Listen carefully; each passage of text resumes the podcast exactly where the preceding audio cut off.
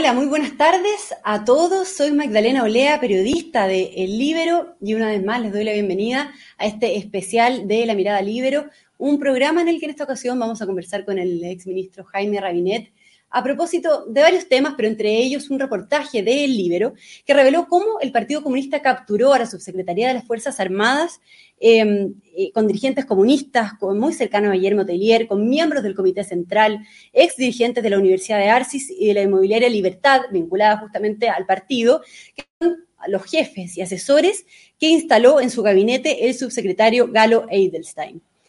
Antes de partir la conversación, bueno, como siempre, recordarles a todos quienes nos están mirando que pueden encontrar toda la información respecto a la red Libero, quienes son eh, los que sustentan y hacen posible eh, la, elaboración de este programa, en la misma descripción de este video. Y dicho eso, saludamos entonces al exministro de Defensa y exalcalde de Santiago, Jaime Rabinet, quien además, Jaime, muchas gracias por estar acá porque está en el estudio de El Libero. Encantado, Elena, con mucho gusto. Muchas gracias. Bueno, em, usted fue es exministro de, de Defensa y quiero preguntarle por lo mismo por este reportaje que publica el Libero, cómo lo ve, cómo interpreta esto y el hecho de que en el fondo el Partido Comunista tenga, la sostenga conexiones eh, en la Subsecretaría para las Fuerzas Armadas y qué significa eso en la práctica, si el Partido Comunista se termina apropiando de la Subsecretaría de alguna manera, ¿no?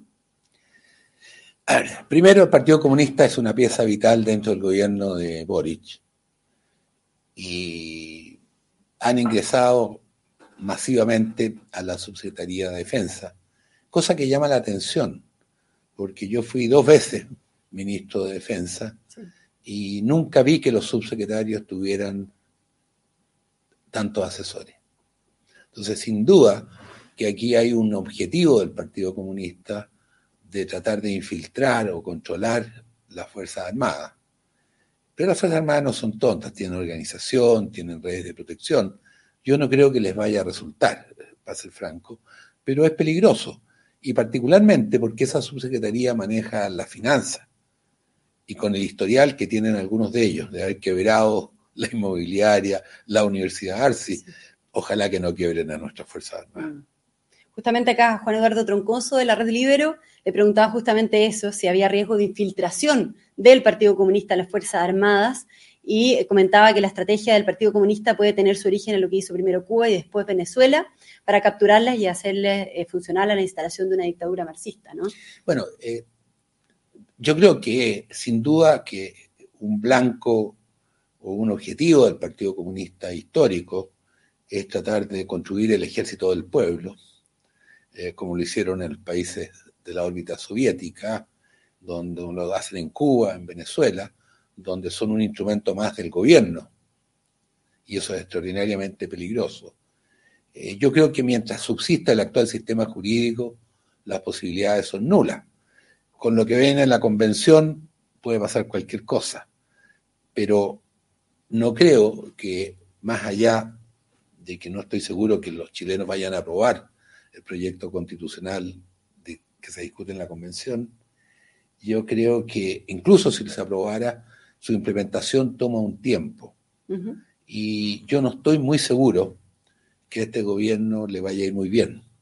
Entonces cuatro años pasan volando, lo que juega a favor de que no van a poder infiltrar ni a penetrar demasiado a las Fuerzas Armadas, es primero porque tienen su red de inteligencia y de protección, y segundo porque son solo cuatro años. Yo creo que estos asesores van a gozar de buenos sueldos fiscales, pagados por todos nosotros, pero no estoy muy seguro que puedan tener mucho éxito, si es que Chile sigue siendo un Estado democrático. Mm, pero de todas maneras, el gobierno con esto manda una señal, ¿no? Al poner al Partido Comunista eh, o personas ligadas, digamos, al Partido Comunista en esta una subsecretaría tan relevante para el país como son justamente las Fuerzas Armadas, una subsecretaría, digo, que además es bien técnica. es bien técnica, porque a diferencia de la Subsecretaría de Defensa, que es la que fija la política, uno esperaría que de ahí puedan surgir discusiones, eh, la Subsecretaría de Defensa maneja las finanzas, las compras y los ascensos. No, ellos no disponen de los ascensos, pero tienen que firmar los ascensos, cursarlos, tramitarlos. Entonces pueden ahí eh, realmente generar condiciones peligrosas. Pero yo conozco a nuestras Fuerzas Armadas y no creo que sea fácil que sean infiltradas y penetradas por este grupo de gente, que además, en términos de gestión, no han sido nunca muy exitosos. Son bastante embarradores de donde están. Entonces no estoy seguro que vayan a hacer una buena gestión, aunque sea el propósito tratar de infiltrarlo. Porque han sido penquitas en su manejo. La, la, la, clave es que en general eh, los que manejan plata, empresas de izquierda, son malos empresarios, son malos gerentes. Eh, normalmente se empiezan a aplaudir si fueran futbolistas cuando cruzan la mitad de la cancha y no cuando meten el gol. Entonces, verdaderamente siento que conociendo a algunos de esos personajes, dudo que logren penetrar las Fuerzas Armadas.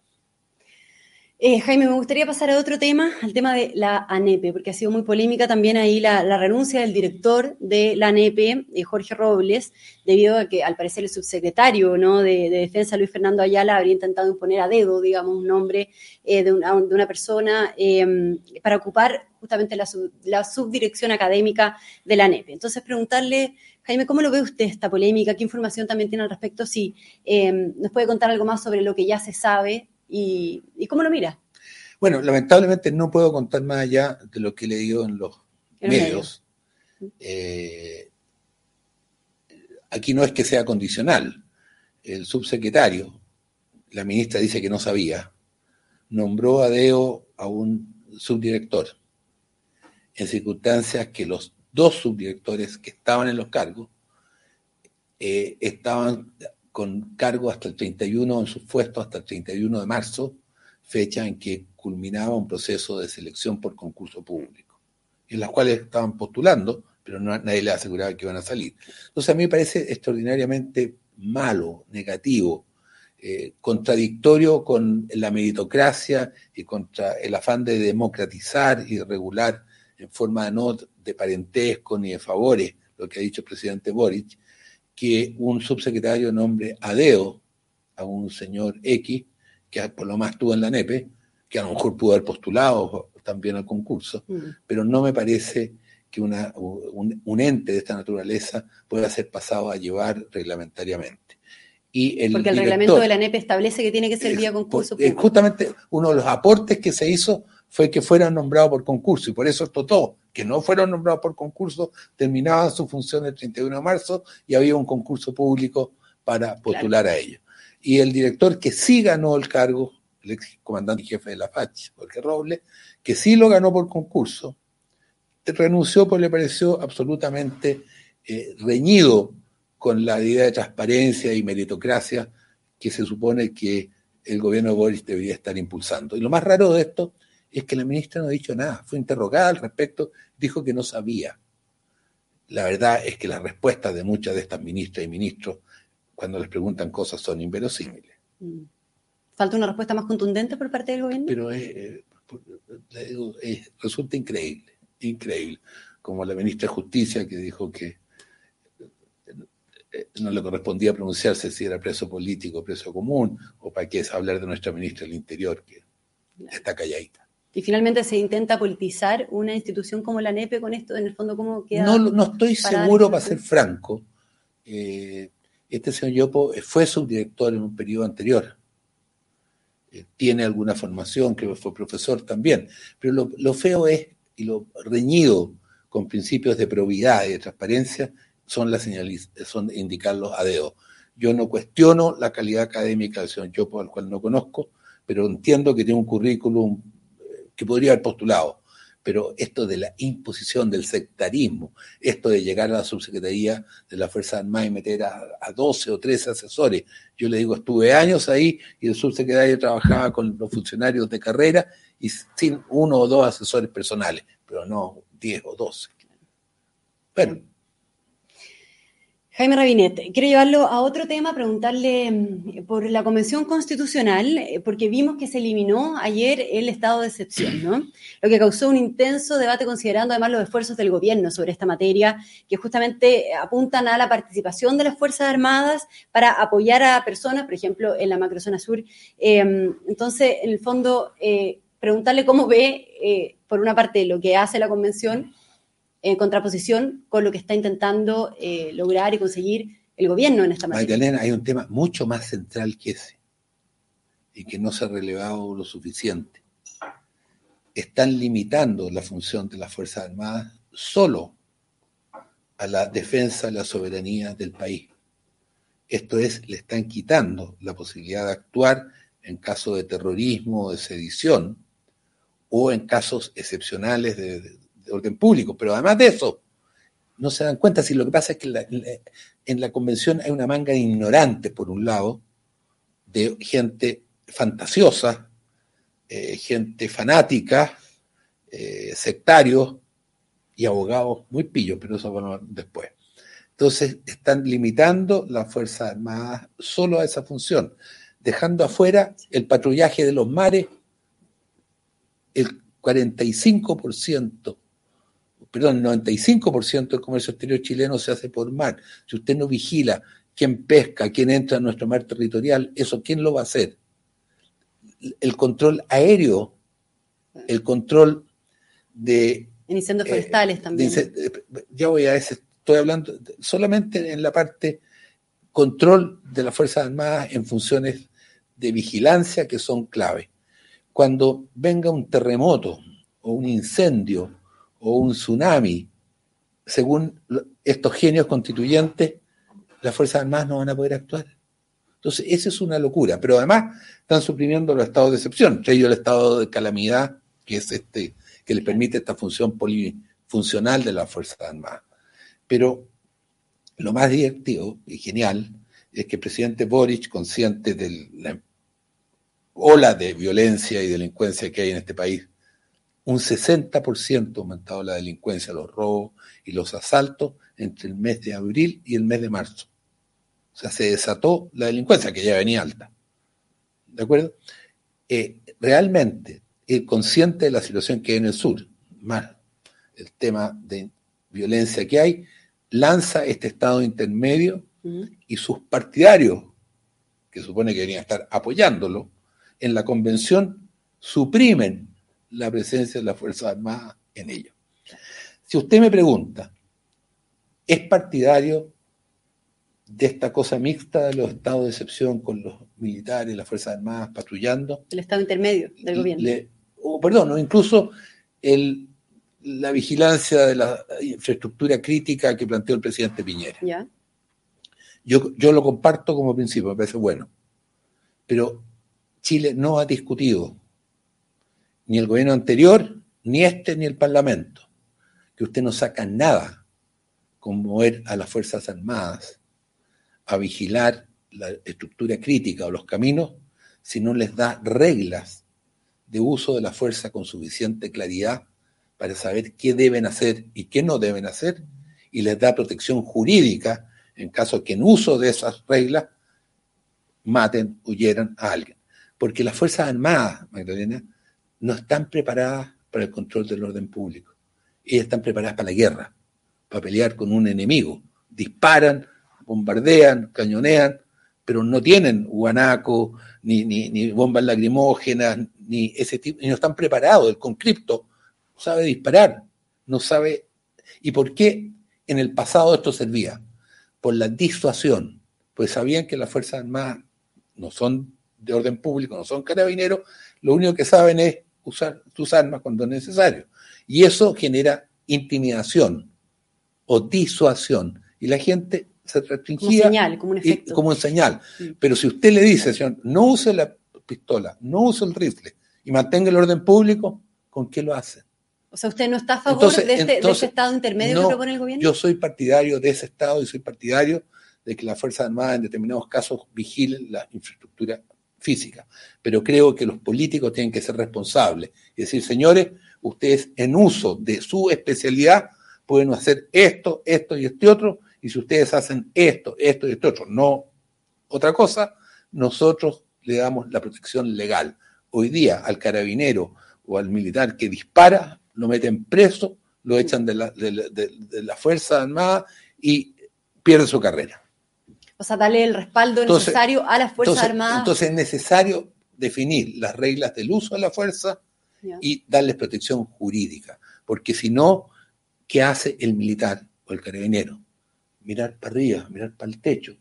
porque cualquier cosa que haga lo van a acusar de violar los derechos humanos, lo van a meter preso y va a perder su carrera. Ahora, hoy día Marisol Peña decía en, una carta al Mercurio em, que, a propósito, o sea, que el propósito, si el propósito era, digo, resguardar nuestra seguridad, ¿no? Con esta fórmula de Estado intermedio, eh, bastaba que el presidente impulsara una modificación de la ley orgánica constitucional de las Fuerzas Armadas para agregarles esa nueva función de resguardar no, la seguridad. No, comparto, yo quiero mucho a la Marisol, no comparto su opinión. A mí me tocó hacerle presente al ministro Espina cuando mandaron este proyecto de ley primero de vigilancia de infraestructura crítica. No soy experto constitucional, pero algo entiendo. Le hice presente que eh, eh, generar un estado de excepción distinto requiere reforma constitucional, porque los estados de excepción están en la Constitución. ¿De acuerdo? Lo que plantea Marisol, de que es cambiar las funciones de las Fuerzas Armadas por una ley orgánica, podría entrar en contradicción si se quiere crear un estado de excepción especial. ¿Me explico? Porque lo que ella uno podría colegir es que esa sería una función permanente y el estado de excepción es excepcional. ¿Me explico? Claro. Entonces ahí hay una, eh, ella, eh, eh, si usted modifica la ley, tendría que tener un carácter más permanente. Y la idea que yo sepa no es esa. La verdad es que las Fuerzas Armadas, solo en casos muy excepcionales, no deben involucrarse en el orden público.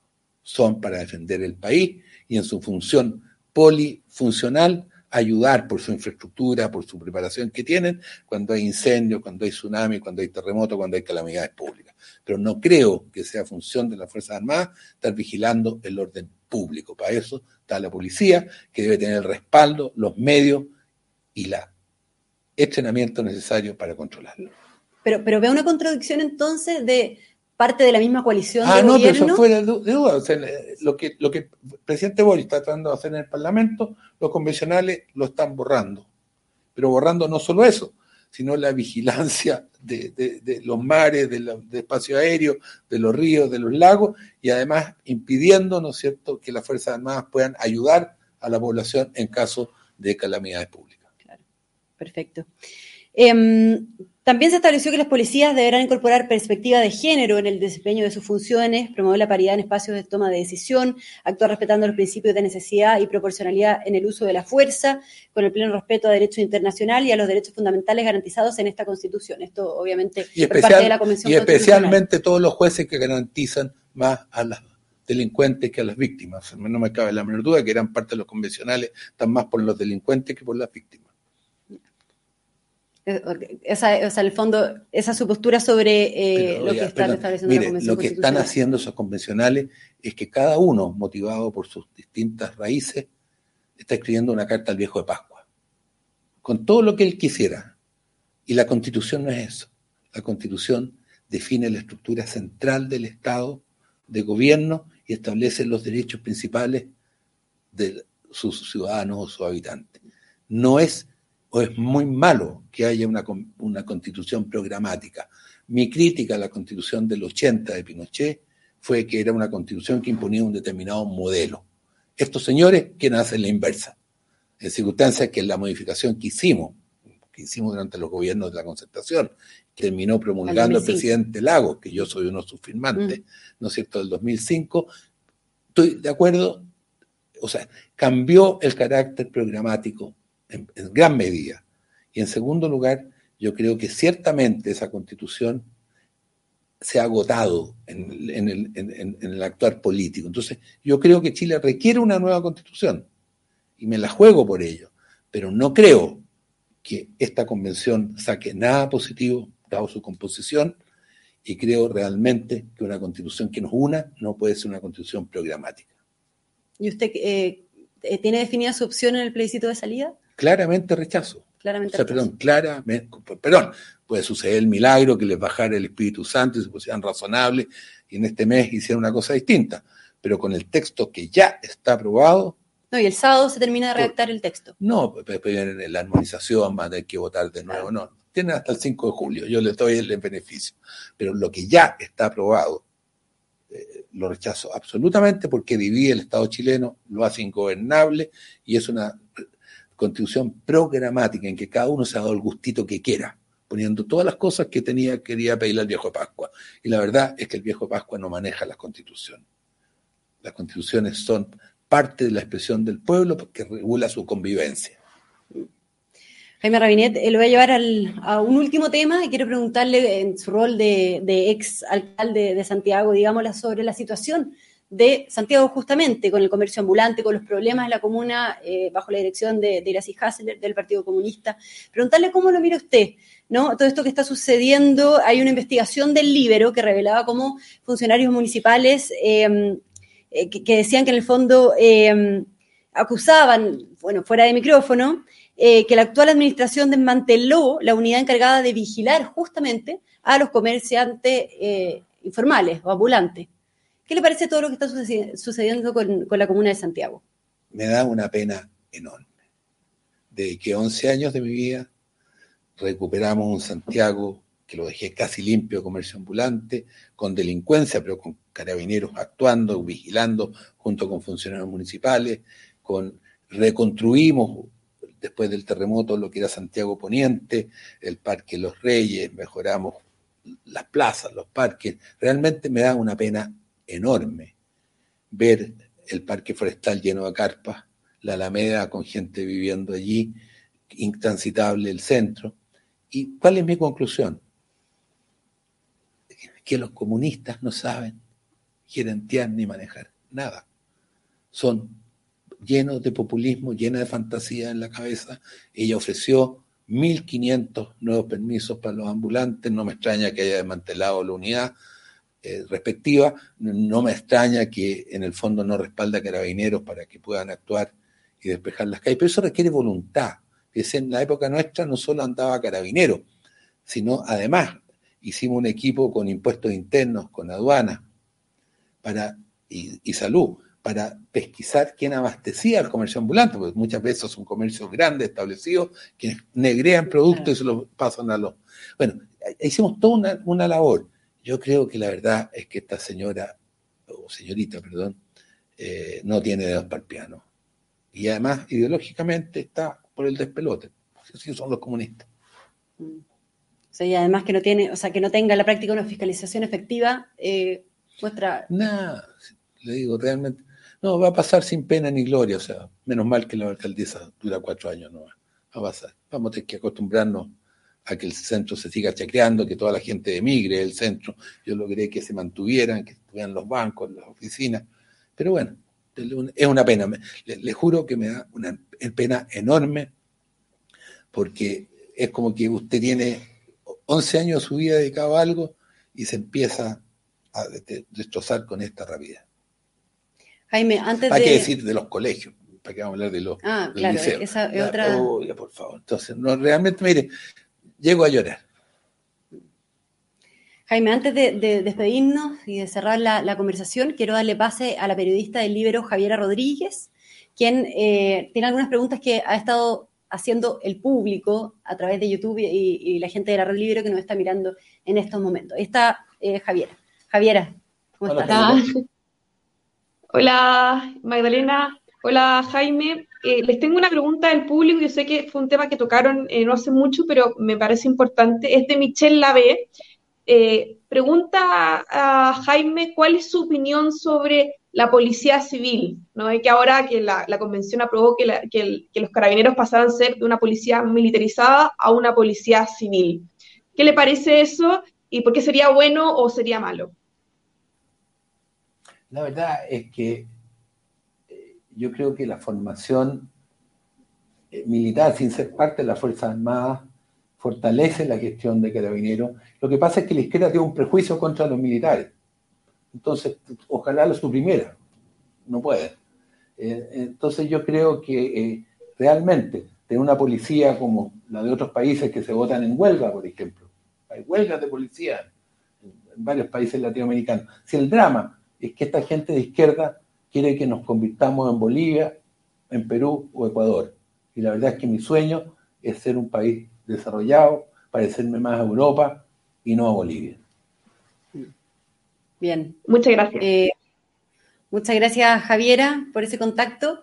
Muchas gracias entonces, eh, Jaime Rabinet, por haber venido hasta acá, hasta el estudio del libro, para conversar sobre todos estos temas tan relevantes. Estuvo muy entretenido, muchas gracias. Estuvo entretenida la conversación. Muchas gracias, Nos Jaime. pasó volando el tiempo. Sí, así, siempre se pasa volando Pero el tiempo. bien, gracias. Gracias a todos quienes también nos sintonizaron, eh, eh, por supuesto a los que nos están viendo por YouTube y en especial un saludo cariñoso a la red Libero y nos volvemos a encontrar en un próximo especial Mirada Libero.